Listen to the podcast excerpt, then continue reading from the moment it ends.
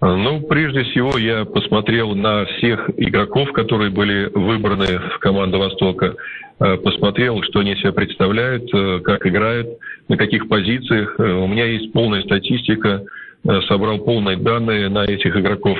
Вот, конечно же, в, этом, в этой команде не будет доставать ну, таких игроков, как тот же Янос Яваланинен, который из Сталина, который в этом чемпионате очень сильно играет, не будет Э, хватать Ричарда Матиашвили, который, ну, я считаю, что в нашей лиге на сегодняшний день сильнейший центровой.